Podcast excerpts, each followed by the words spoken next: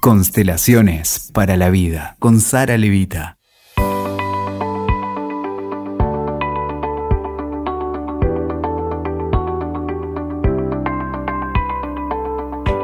Estoy muy contenta de estar nuevamente junto a Sara Gloria Levita aquí con los micrófonos que nos permiten crear estos podcasts.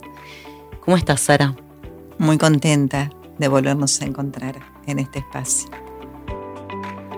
Fuera del micrófono, estuvimos conversando mucho sobre este tiempo desafiante que estamos atravesando todos, desde lo individual y desde lo colectivo. Entonces yo le preguntaba a Sara qué hacíamos con esta moda bien intencionada por muchos y no tanto por otros, de permanentemente compartir en las redes, soltar, dejar el pasado atrás, es tiempo de liberación, ahora sí.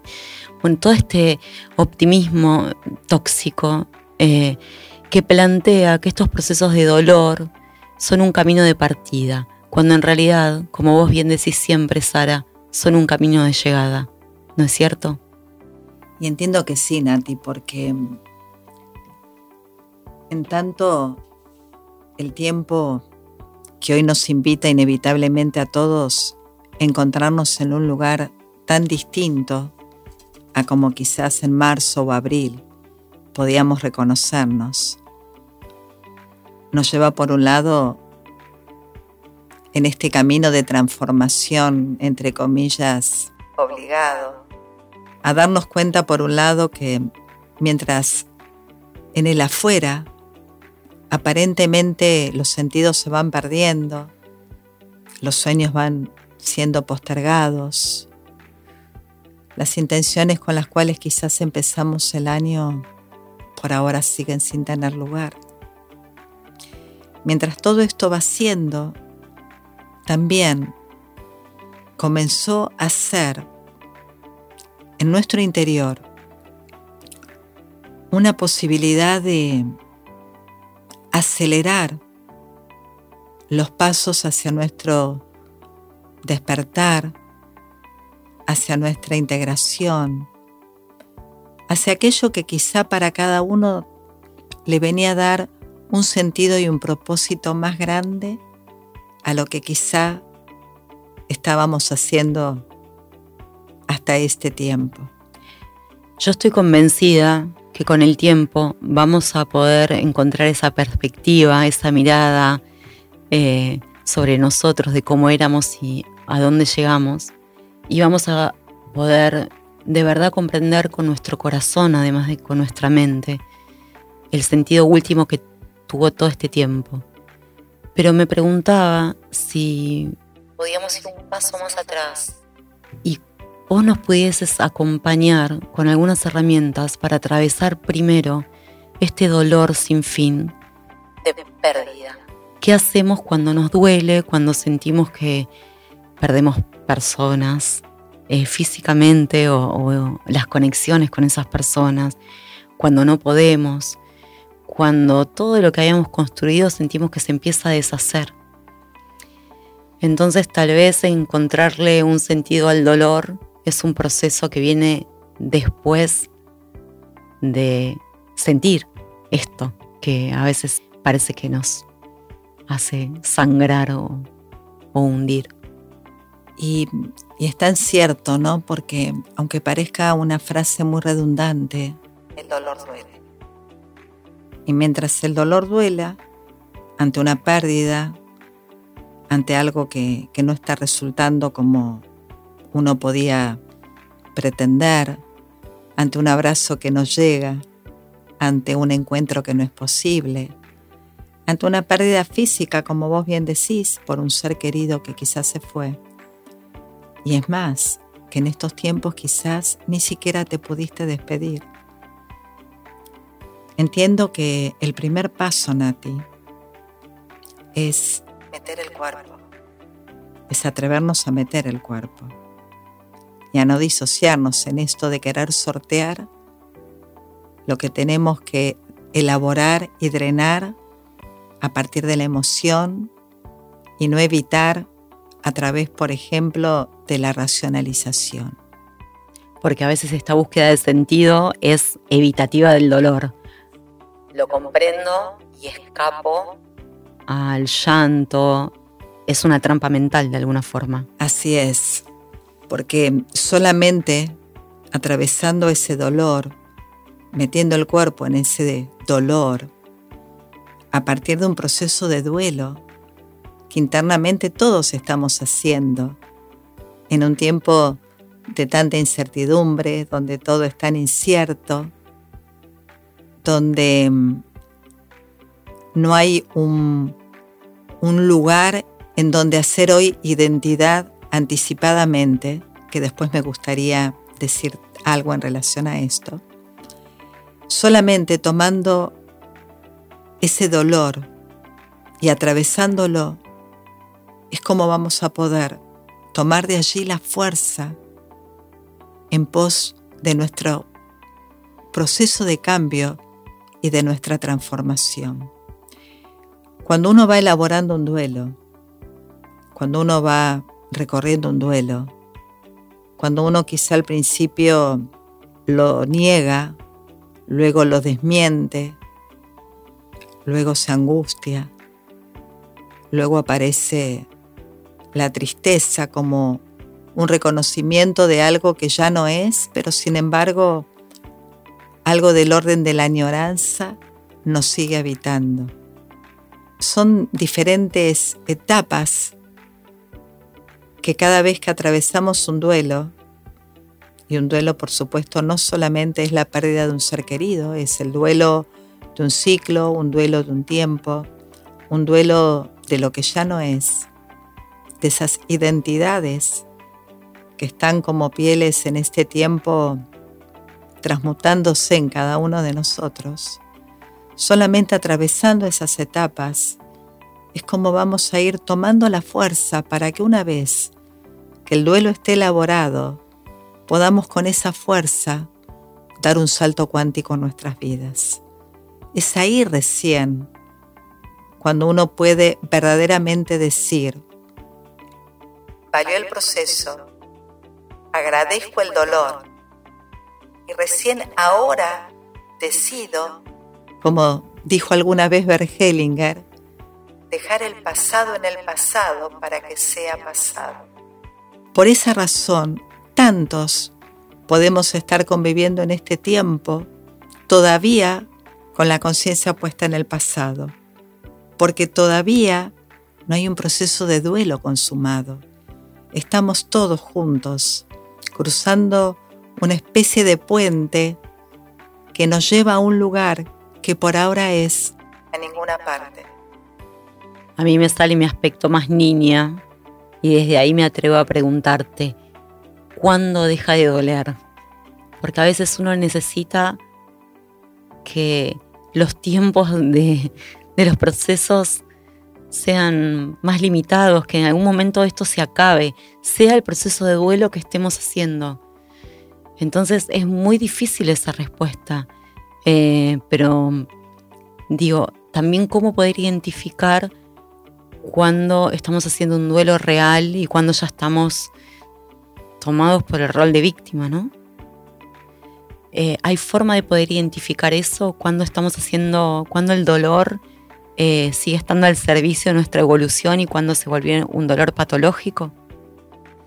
Lo primero que me gustaría recordar es que hay uno de los órdenes que, que rigen el alma humana que dice que todo aquello que es parte tiene el mismo derecho a ser incluido.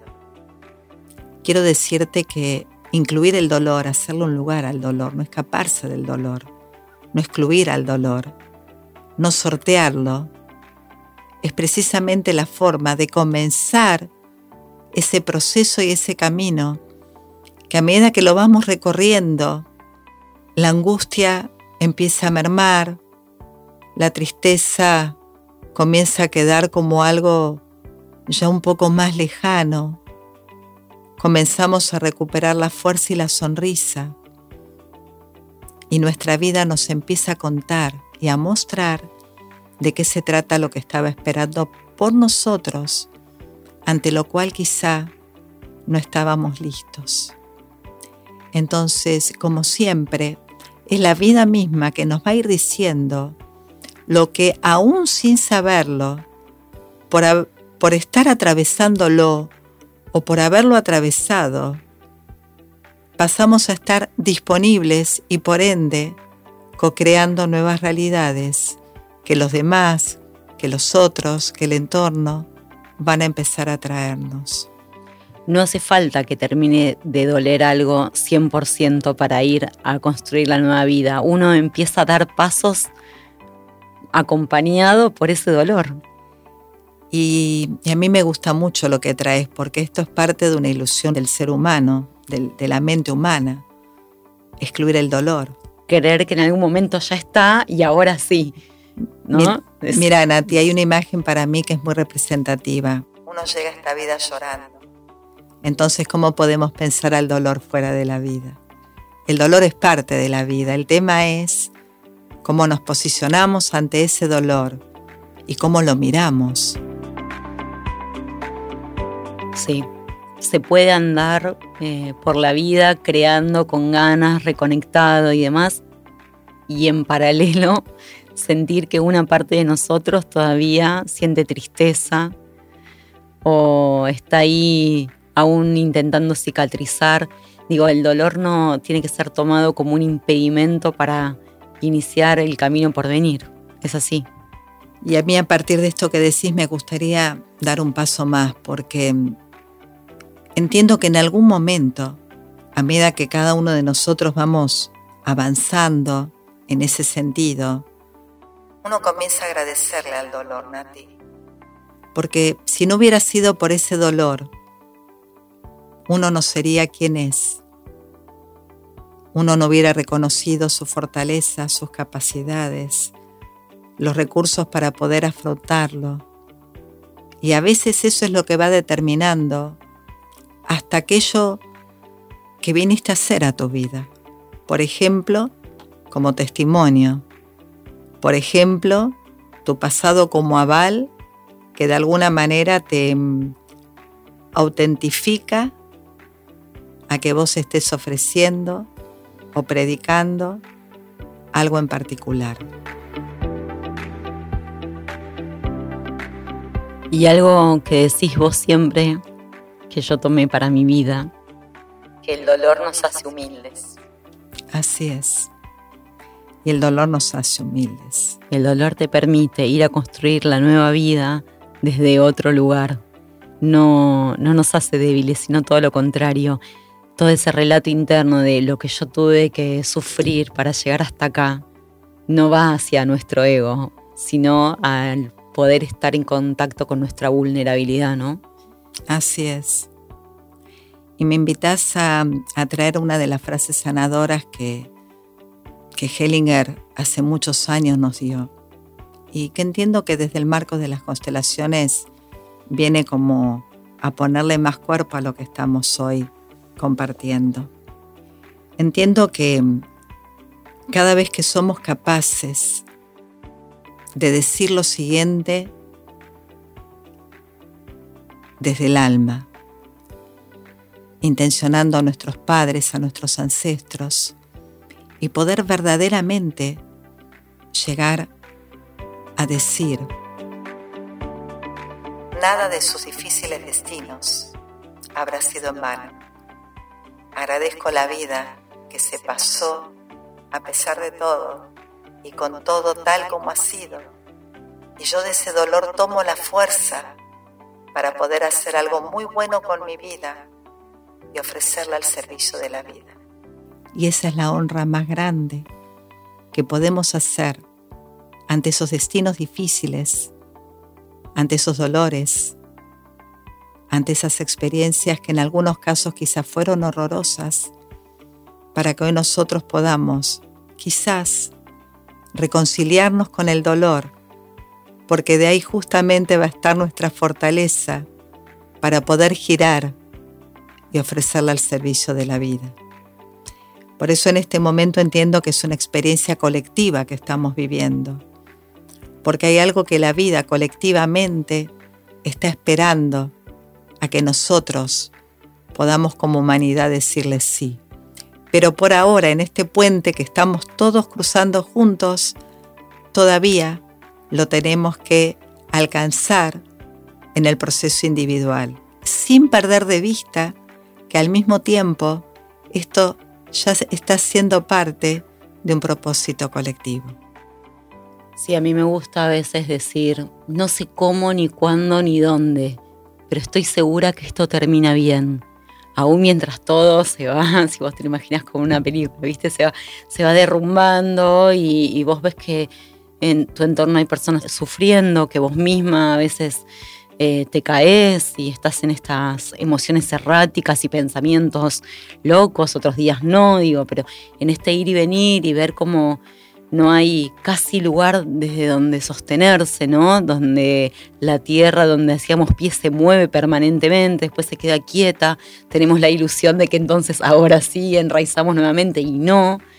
Eh, me parece que aún así, con toda esta tristeza colectiva y, este desgarro del alma, del cuerpo, del tejido social. Aún así hay que sostener la fe y la visión en que nos va a dejar en un lugar mejor al que hoy somos capaces de imaginar. Y eso es una fuerza que sostiene, la misma fuerza que viene del dolor. Es así. Ya lo creo, ya lo creo porque mientras todo esto está sucediendo en estos planos, simultáneamente, a partir de esta multidimensionalidad en la cual vivimos, hay algo más grande que nos está guiando y sosteniendo a todos. Y si no lo veo y si no lo siento, ¿cómo puedo hacer para tratar de buscar esa reconexión, ese recuerdo de lo que yo soy? Sé que es una pregunta desafiante, para mí también fue hacértela. Y a mí me invitas a, a compartir lo siguiente. Yo entiendo que esa es la razón por la cual a veces la vida nos pone contra la espada y la pared. Para que inclinemos nuestro ego y a partir de nuestras resistencias, así van a ser las pruebas y los desafíos, hasta que de pronto podamos volver a recordar lo que somos en esencia más allá de nuestras creencias, más allá de nuestras lealtades, más allá de la historia que pudimos construir hasta ahora, para poder recordar el espíritu que somos. Y cuando yo digo ese espíritu que nos guía, no lo estoy poniendo afuera. Justamente es eso que tiene que ver con, con lo más profundo, que está despojado de todos nuestros otros yoes que nos guía y nos conduce en el camino. Entonces entiendo que nuestras resistencias, producto de todo lo que menciono, es lo que va a determinar los golpes que tenemos que ir recibiendo hasta que nos inclinemos ante esta única verdad que nos encuentra a todos. Gracias, Sara. Gracias a vos, Nati.